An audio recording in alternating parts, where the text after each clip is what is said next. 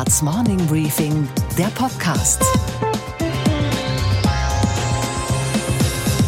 Einen schönen guten Morgen allerseits. Mein Name ist Gabor Steingart und wir starten jetzt gemeinsam in diesen neuen Tag. Und ich hoffe in Ihrem Fall erkältungsfrei. Und falls nicht, dann sind wir immerhin schon zu zweit. Heute ist Donnerstag, der 13. Februar. Alle haben Angst in diesen düsteren Tagen und das ist ja vielleicht auch normal. Aber nicht normal ist, dass Volk und Führung so ganz unterschiedliche Ängste haben, wie jetzt eine Allensbach-Untersuchung herausgefunden hat. Die CDU-Führung fürchtet sich vor einer super kleinen, nur 4000 Köpfe großen Gruppierung, die sich Werteunion nennt. Elmar Brok, der legendäre Europaabgeordnete der CDU, ihr Angstauftritt bitte. Wenn man solchen Leuten den Finger gibt, nehmen sie die ganze Hand. Das ist wie ein Krebsgeschwür. So etwas muss man vornherein mit aller Rücksichtslosigkeit bekämpfen, damit ein solches Krebsgeschwür nicht in die Partei hineinkriechen kann. Die Bevölkerung fürchtet sich ausweislich der Allensbach-Untersuchung weniger vor der Werteunion als vielmehr vor der Kriminalität, zum Beispiel der durch arabische Großfamilien. 70 Prozent der Befragten stimmten der Aussage zu, in Deutschland gäbe es rechtsfreie Räume, in denen Recht und Ordnung nicht mehr durchgesetzt würden wurde halt schon häufiger eingebrochen und momentan auch viele Autos aufgebrochen. Da fühlt man sich halt schon unsicher. Ich will auch nicht angepöbelt werden und das brauche ich nicht. Angst, überall nur Angst, im Hinterkopf zumindest. Die Jugendlichen fürchten sich vor allem vor dem Klimawandel.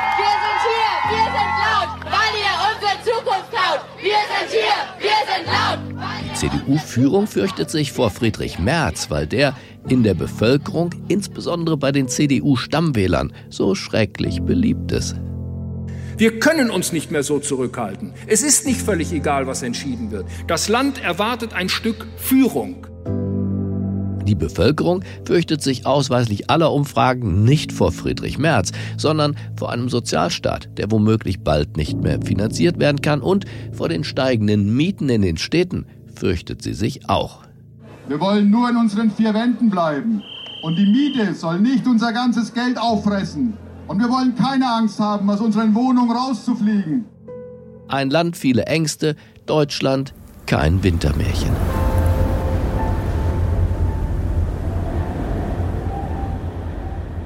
Unsere Themen heute mit der Rektorin der Heinrich-Heine-Universität in Düsseldorf, Frau Professor Anja Steinbeck spreche ich darüber, was die Freiheit von Lehre und Forschung heutzutage erschwert.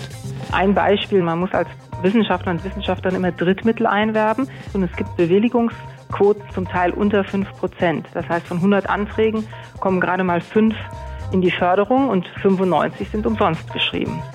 Der Fraktionschef und stellvertretende Vorsitzende der CDU in Rheinland-Pfalz, Christian Baldauf, sein Name, erklärt uns, worum es beim Wechsel an der Spitze der CDU jetzt geht.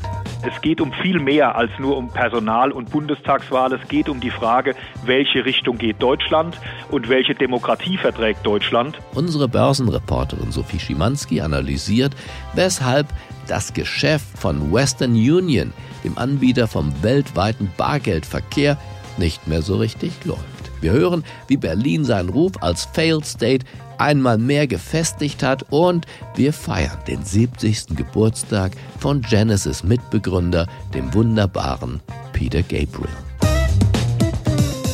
Friedrich Merz lässt sich nicht einkaufen, nicht von AKK und nicht von Armin Laschet. Er will Vorsitzender der CDU und damit dann auch Kanzlerkandidat seiner Partei werden. Genug gezögert. Armin Laschet will das auch, aber vielleicht doch nicht. Er ist Ministerpräsident und kann nicht alles wollen, aber er kann alles verlieren, also regiert in Düsseldorf die Vorsicht. Der dritte im Bunde heißt Jens Spahn. Er zögert nicht, denn selbst wenn er das Rennen um den Vorsitz und damit wohl auch um die Aufstellung als Kanzlerkandidat verliert, hat er ja gar nichts verloren. Er ist jung genug.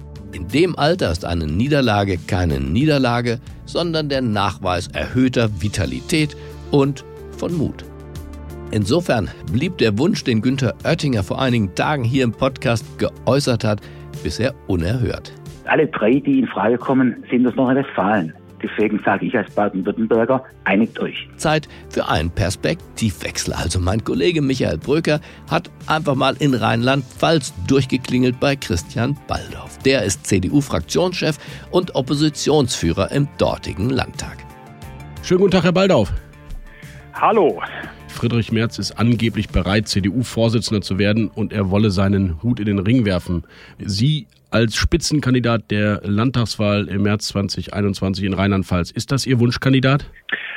Ich finde es gut, dass Friedrich Merz sich bewirbt. Jetzt müssen wir abwarten, wer sich ansonsten noch alles meldet. Ich halte ihn durchaus für einen geeigneten Kandidaten. Ich sehe das aber auch bei möglichen anderen Kandidaten und wir sollten abwarten, wer sich meldet und dann wird das entschieden. Wie sollte das Verfahren der nächsten Tage und Wochen Ihrer Meinung nach aussehen?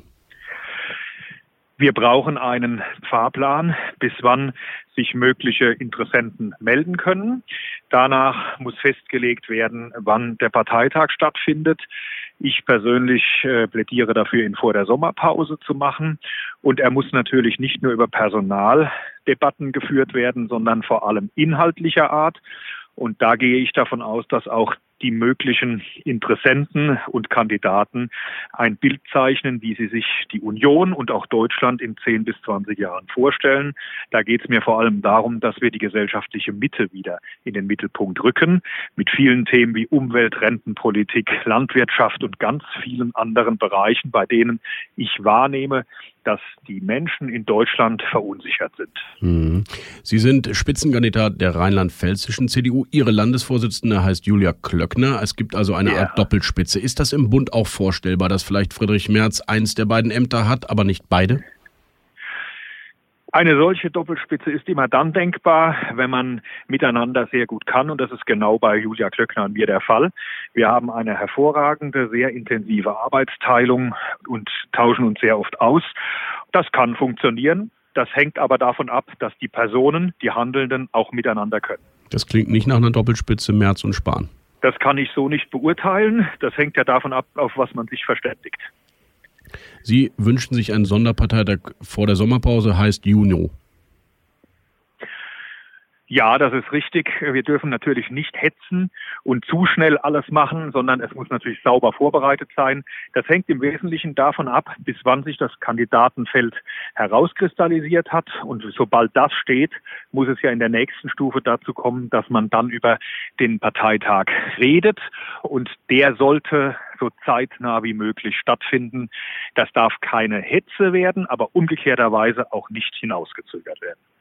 Vielen Dank, Herr Baldau, für diese erste Einschätzung. Einen schönen Gruß nach Rheinland-Pfalz. Vielen Dank. Gruß nach Berlin.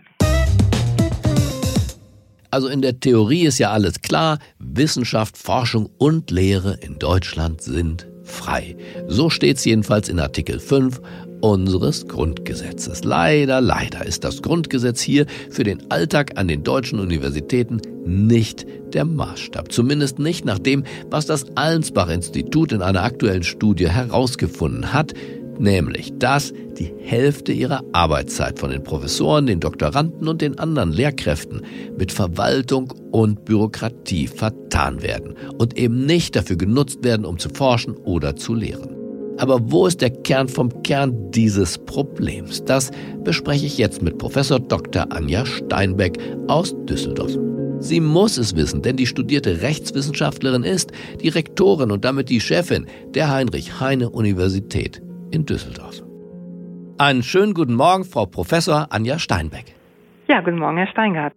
Frau Steinbeck, ich rufe Sie an, weil ich gelesen habe, dass äh, in einer Untersuchung des Allensbach-Instituts die Professoren mehrheitlich der Meinung sind, dass 52 Prozent ihrer Arbeitszeit nicht für Forschung und Lehre draufgeht, sondern für Selbstverwaltung und allerlei bürokratischem Krimskrams. Und ich rufe Sie an, um von Ihnen zu hören, dass das vielleicht gar nicht stimmt. Ja, das mag sein, dass es subjektiv etwas zu hoch gegriffen ist, aber der Befund stimmt im Grunde. Die Belastung hat zugenommen. Das muss man zugestehen. Aber das ist doch skandalös. Womit beschäftigen sich denn deutsche Professoren da die ganze Zeit? Ein Beispiel, man muss als Wissenschaftler und Wissenschaftlerin immer Drittmittel einwerben. Das heißt, man muss Anträge schreiben. Und da muss man wissen, dass so ein Antrag sehr viel Arbeit macht und es gibt Bewilligungsquoten zum Teil unter fünf Prozent. Das heißt, von 100 Anträgen kommen gerade mal fünf in die Förderung und 95 sind umsonst geschrieben. Das heißt, Sie sind in der Dauerakquise. Genau. Und dann haben Sie die Drittmittel eingeworben, dann müssen Sie Zwischenberichte schreiben, Abschlussberichte, die Drittmittel abrechnen. In der Lehre hat es auch zugenommen. Da müssen Modulhandbücher geschrieben werden, die Studiengänge werden akkreditiert, da braucht man Akkreditierungsberichte, dann kommt die Akkreditierungsgesellschaft, die muss man empfangen, zwei Tage den Studiengang vorstellen. Auch das hält von der Forschung ab. Sie sagen das so ruhig und so gelassen, aber Sie als Chefin einer sehr großen deutschen Universität, empört Sie das nicht? Ja, das ist sehr unbefriedigend, das stimmt, insbesondere wenn man es auch ja anders erlebt hat. Also als ich mich habilitiert habe, war das noch nicht so. Und da muss man sich überlegen, was man tun kann. Ja, was kann man tun? Ich würde sagen, es gibt eine kleine pragmatische Lösung und die große Lösung. Ja, die große bitte. Die große möchten Sie hören. Ja, klar. Die große, die große, man könnte natürlich daran ansetzen und einen Kulturwandel fordern, bei dem die Drittmittel nicht mehr so im Fokus stehen und nicht mehr so als Gradmesser für gute Forschung angesehen werden. Denn alle sagen doch immer, das Wissen ist das Einzige, was wir in diesem rohstoffarmen Land haben und gerade das Wissen, also das, wofür Sie und Ihre Kolleginnen und Kollegen zuständig sind, müsse exploriert werden wie ein seltener Bodenschatz. Genau, und deswegen Drittmittel sind ja letztlich kein Beweis für gute Forschung, sondern sind einfach nur das Geld, was man benötigt, um zu forschen. Aber trotzdem ist es so, wenn Sie Kollegen berufen, wenn Sie sich bei Wettbewerben bewerben als Universität, wird als erstes danach geschaut, wie viele Drittmittel sind eingeworben worden. Drittmittel sind aus der privaten Wirtschaft in aller Regel. Auch, also aus der privaten Wirtschaft oder eben auch von Stiftungen, oder eben von der Deutschen Forschungsgemeinschaft, die, die, sehr, sehr viel Geld auch vom Staat hat, aber das eben nur im wettbewerblichen Verfahren vergibt. Das heißt, sie bekommen das nicht automatisch jährlich, sondern sie müssen Anträge schreiben und wie ich gesagt habe, die Bewilligungsquote ist oft nicht sehr hoch oder auch von der EU kann das Geld auch kommen. Und das ist alles sehr, sehr aufwendig und das hält dann vom Forschen ab. Das verstehe ich sofort. Wie ist denn insgesamt um die Freiheit von Forschung und Lehre bestellt? Hat es da eine Verengung von Denkräumen gegeben, Ihrer Einschätzung nach? Ja, ich, also das ist schon eine sehr besorgniserregende Entwicklung. Es gibt viele Menschen, die allein und sie befürchten, dass ein Standpunkt vertreten wird, der ihnen nicht gefällt, den gar nicht erst hören möchten, sondern sofort versuchen, indem sie Transparente ausrollen oder Drohungen im Vorfeld aussprechen oder die Veranstaltung auf andere Art und Weise stören, das zu verhindern, dass es überhaupt zum Diskurs kommt. Oder noch schlimmer, wenn es eben um, um Einladungen geht von, von Meinungsträgern, man sagt, die lädt man erst gar nicht ein, damit die Meinung gar nicht erst so die Kritiker salonfähig gemacht wird. Aber aus meiner Sicht muss man natürlich eine Meinung erstmal hören, um sich mit ihr auseinandersetzen zu können. Ja, wenn dieser Korridor des Sagbaren so verengt wird, dann ist ja der Korridor auch des Nachdenkens, aber auch der des Widerlegens doch gleichzeitig verengt. Ganz genau so ist es. Wenn ich die Gegenmeinung gar nicht erst höre, kann ich sie auch nicht widerlegen. Und es ist natürlich naiv zu glauben, dass nur weil sie nicht ausgesprochen wird, sie dann auch nicht mehr existiert. Erheben die Professoren dagegen laut genug ihre Stimme? Einige ja, aber nicht genügend.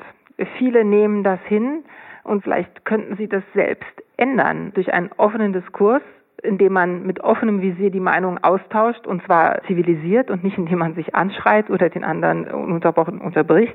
Denn im Prinzip wollen wir doch alle das Gleiche, gesund in Frieden miteinander leben. Und in einem Wettstreit der Ideen. Ich möchte schon gerne in einem Staat leben, wo das möglich ist, ohne Diskriminierung, ohne Diffamierung, wo ich auch dem zuhöre, der eine gängige wissenschaftliche Meinung zunächst mal in Frage stellt. Und man muss den Menschen auch Zeit lassen, also den Wissenschaftlern und Wissenschaftlerinnen, für einen gewissen Müßiggang. Sie können nicht äh, jedes Forschungsprojekt am Anfang auf die Nützlichkeit hin überprüfen. Das ist auch eine Fehlentwicklung. Man fängt mit einer Forschung an und fragt gleich, was nützt uns das?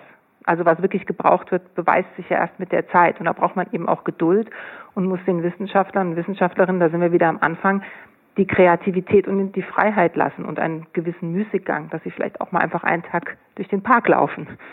Aber das ist in unserer Gesellschaft heute nicht mehr so anerkannt. Wenn man da zehn Minuten lang nicht reagiert hat auf eine Mail oder auf eine WhatsApp, dann heißt es schon, hast du frei. Frau Professorin, danach kann nichts mehr kommen. Das Loblied auf den Müßiggang. Damit, äh, glaube ich, haben Sie einen äh, wunden und zugleich wahren Punkt erwischt. Ich bedanke mich sehr für das Gespräch. Ja, danke schön, Herr Steingart. Eine Stunde, ein Gast, ein Thema. So funktioniert unser neuestes Podcast-Projekt. Das ganze Team von Media Pioneer ist stolz, denn heute ist Premiere von Die Überstunde. Moderiert wird das Ganze von Marina Weißband und von Michael Bröker. Marina Weißband ist Publizistin und war ehemals Geschäftsführerin der Piratenpartei und Michael ist Chefredakteur von The Pioneer, dem neuen Portal, das am Mai zusammen mit dem Medienschiff Pioneer One seinen Betrieb aufnimmt. Die beiden haben zum Auftakt von Überstunde Gerhard Schröder eingeladen. Der ehemalige Bundeskanzler hat hier im Podcaststudio vor rund 70, 80 Zuschauern, würde ich sagen, Rede und Antwort gestanden zum Thema Loyalität. Loyalität zur Familie, zu seiner Partei, zu Deutschland, zu Putin. Und natürlich kam im Zuge dessen auch Schröders umstrittenste Reform zur Sprache, die Agenda 2010. Die Harzgesetze, mit denen er die Massenarbeitslosigkeit bekämpfen wollte und es auch getan hat. Und die trotzdem ihm massiv Kritik, vor allem seiner Partei, eingebracht hat. Wir hören vorab mal einen Ausschnitt aus diesem Gespräch. Wenn Sie sich anschauen, äh, die Agenda 2010, wie Sie sie geplant und eingeführt haben, wie sie sich seitdem entwickelt hat, die Debatten, die Auswirkungen, im Nachhinein beurteilend, ähm, glauben Sie, das ist gegenüber Familien, die so sind wie Ihrer Ursprungsfamilie, loyal? Ja, das glaube ich schon. Und äh, wenn man sich die Dinge genau anschaut, und es gibt ja inzwischen auch interessante Studien, die deutlich machen, dass jedenfalls die Agenda nicht der Grund für Armut, die es gibt bei älteren Menschen ist und äh, auch bei Kindern. Mein Prinzip war doch, nachdem die Agenda geformt worden ist, dass man sagt, wir müssen Menschen in jeder Lebenslage fördern. Und deswegen verstehe ich die Debatte überhaupt nicht, die da hinausläuft darauf, dass man sagt, wenn jemand zwei, dreimal nicht zum Arbeitsamt kommt oder zum Bundesanstalt für Arbeit, muss man ja sagen, und sich mindestens meldet und sagt, ich will ja das leisten, was ich leisten kann, ihr müsst mir dabei helfen. Wenn er das versäumt, dann finde ich es in Ordnung, dass die Gesellschaft sagt, nein, das geht nicht. Die Mitarbeit, die kannst du leisten. Und diejenigen, die spüren, der Staat verlangt nicht das, was er verlangen muss, nämlich Mitwirkung mindestens in der Lebenssituation, in der man ist. Das führt zu Verunsicherung, gerade bei denen, die mitfinanzieren müssen, aber eben jeden Tag zur Arbeit gehen, ich verstehe, Pflichten erfüllen ja. müssen. Ich wage mal einen Vergleich, der vielleicht hinkt, aber manchmal machen sie ja trotzdem Spaß, diese hinkenden Vergleiche. Sie haben mit Ihrer Agenda 2010 eine neue Partei entstehen lassen, Oskar Lafontaine, Linke, eine ein ganz neue auch Bewegung, muss man sagen. Angela Merkel eigentlich auch mit ihren Entscheidungen äh, rund um die Flüchtlingspolitik 2015 und den Erstarken, Wiedererstarken der AfD. Ist richtig. Das ist sicher richtig, wobei ich äh, nicht ganz sicher bin, ob man äh, das so eindimensional betrachten kann. Ich glaube, der Fehler von Frau Merkel in der damaligen Zeit war nicht, äh, die Grenze zu öffnen, als es da an der ungarisch-österreichischen Grenze schwierig wurde. Das hätte jeder deutsche Kanzler auch machen müssen. Der Fehler war wohl, dass sie aus einer Ausnahmesituation einen Normalzustand gemacht hat und zugelassen hat. Ich habe das mal so bezeichnet, und das sage ich mit Respekt, sie hatte Herz, aber keinen Plan. Den hat man später nachgeliefert. Aber interessanterweise. Manche sagen, Sie hatten einen Plan bei der Agenda, aber kein Herz. ja, das ist ja nicht gerade so richtig. Aber, aber gut, das mag sein. Schönes Aperçu. Habe ich nämlich noch nicht gehört bisher. Die Überstunde also das neue Podcast-Format mit Marina Weißband und Michael Bröker heute ab 17 Uhr in der Morning Briefing App und überall da, wo es gute Podcasts gibt. Und was war heute Nacht an der Wall Street los? Bei Zahlungsdienstleistern fallen einem ja zuerst PayPal und Wirecard ein. Viel älter aber und traditionsreicher ist Western Union. Seit 1851 gibt es diese Firma und im Gegensatz zur Konkurrenz ist das Kerngeschäft von Western Union der Bargeldverkehr zwischen Ländern und ganzen Kontinenten. Den Anlegern macht Western Union gerade allerdings nicht sonderlich viel Freude. Und warum das so ist, darüber spreche ich jetzt mit unserer Börsenreporterin, mit Sophie Schimanski in New York. Einen wunderschönen guten Morgen, Sophie. Guten Morgen, Gabor. Western Union wird vor allem ja von ausländischen Arbeitern genutzt, um Geld nach Hause zu schicken. Allein in Deutschland sind es jährlich, ich glaube, 10 Milliarden Euro ungefähr, die transferiert werden auf diese Art. Auch weltweit wächst dieser Markt eigentlich jedes Jahr. Aber Sophie, warum bitte sinken dann bei Western Union trotzdem Gewinn und Umsatz? Ja, das Unternehmen selbst sagt, es war die Abwertung des argentinischen Pesos und der Verkauf vom Rechnungszahlungsportal Speedpay letztes Jahr. Das verwässert natürlich das Ergebnis pro Aktie. Und das hatten Analysten auch erwartet, denn der Erlös aus den Verkäufen, äh, der wurde von Western Union eben zur Tilgung von Schulden genutzt. Im Earnings Call klang CEO Hikmek Erzek trotzdem zuversichtlich, dass sie neue Märkte erschließen können. We will drive our digital strategy forward to serve consumers whenever, wherever and however they desire and expand aggressively over the next few years, including large opportunities like the $120 billion outbound market in the Gulf states or the $25 billion outbound market in China and India.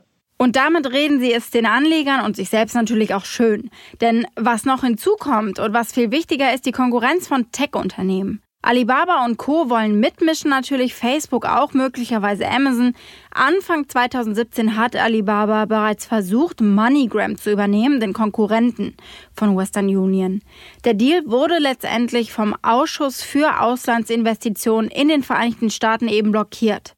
Aber das ist eben ein Hinweis auf die Aktivität in diesem Markt und auf die Spieler, die Interesse haben. Lass uns doch nochmal auf Lyft schauen. In den USA ist Lyft die härteste Konkurrenz vom Fahrdienstvermittler Uber. Die haben erstmals die Milliardenmarke beim Umsatz geknackt und die Nutzerzahlen haben sich auch gesteigert. Aber die Anleger sind so viel trotzdem nicht erfreut, richtig? Ganz genau so ist es. Erst einmal meldet Lyft ja immer noch einen Verlust und der ist übers Jahr auch größer geworden. Konkurrent Uber, muss man dazu sagen, die machen auch noch Verluste, aber sie geben einen etwas optimistischeren Ausblick darauf, wann sich das ändern könnte. Die Prognose von Uber impliziert aktuell, dass das Unternehmen bis zum vierten Quartal 2020 profitabel sein könnte. Die Prognose von Lyft sieht das vierte Quartal 2021 vor, also ein Jahr später. Und was, Gabor, geht eigentlich gar nicht? Dass Berlin immer weiter beharrlich an seinem Failed State Image arbeitet. Hohn und Spott schlägt den Hauptstädtern ja schon aus der ganzen Welt entgegen. Sie wissen schon, wegen der Flughafenbaustelle, der einzige Flughafen der Welt, auf dem kein Fluglärm zu hören ist. Die Einwohner von Berlin müssen sich zudem täglich mit einer nicht funktionierenden Verwaltung plagen. Markus Söder lästerte unlängst schon, das Schönste an Berlin sei die Autobahn nach München. Und der grüne Tübinger Oberbürgermeister Boris Palmer hat auch eine freche Zunge. Bei jedem Eintritt in die Berliner Landesgrenze glaubt er, er verlasse den funktionierenden Teil Deutschlands. Und in der Tat, Berlin tut alles, die Urteile oder auch manchmal nur Vorurteile sofort mit neuen Fällen seiner Dysfunktionalität zu belegen. So war es auch jetzt wieder. Aus dem hiesigen Hauptzollamt wurden jetzt 5,2 Millionen beschlagnahmte Zigaretten geklaut. Das sind über 25.000 Stangen. Die stopft man sich ja nicht mal ebenso in die Manteltasche. Aber organisierte Kriminalität und Korruption im öffentlichen Dienst gibt's in Berlin natürlich nicht. Okay, Gabor. Und was hat dich heute Morgen wirklich überrascht? Dass Peter Gabriel heute schon 70 Jahre alt wird. Kinder, wie die Zeit vergeht. Salisbury Hill, den Song schrieb Gabriel, um die Trennung von der Band Genesis zu verarbeiten, die er ja selber als Schuljunge gegründet hatte. In dem Song geht es also um das Loslassen und das Loslassen hat zumindest ihm gut getan. Gabriel hat nämlich ohne Phil Collins und Mike Rutherford in den 80ern musikalisch und auch künstlerisch Maßstäbe gesetzt, die bis heute Bewunderung und Anerkennung verdienen. Also was soll ich sagen? Herzlichen Glückwunsch, Peter Gabriel.